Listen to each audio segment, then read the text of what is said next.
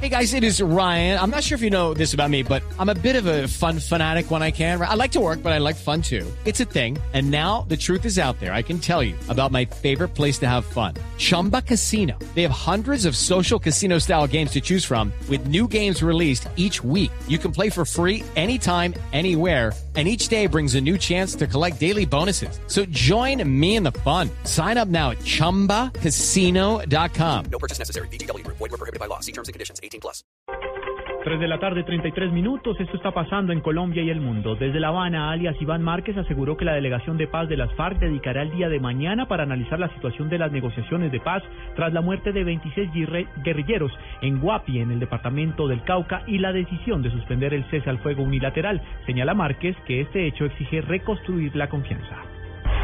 Un juez de control de garantías de Bogotá cobijó con medida de aseguramiento en centro carcelario al expresidente de Petro Tiger, Luis Francisco Guinar, implicado en el escándalo del supuesto pago de sobornos a funcionarios de Ecopetrol para la adjudicación de contratos. Los cuerpos de emergencia en Río Sucio, Caldas, lograron la recuperación de cinco personas en la mina del Playón.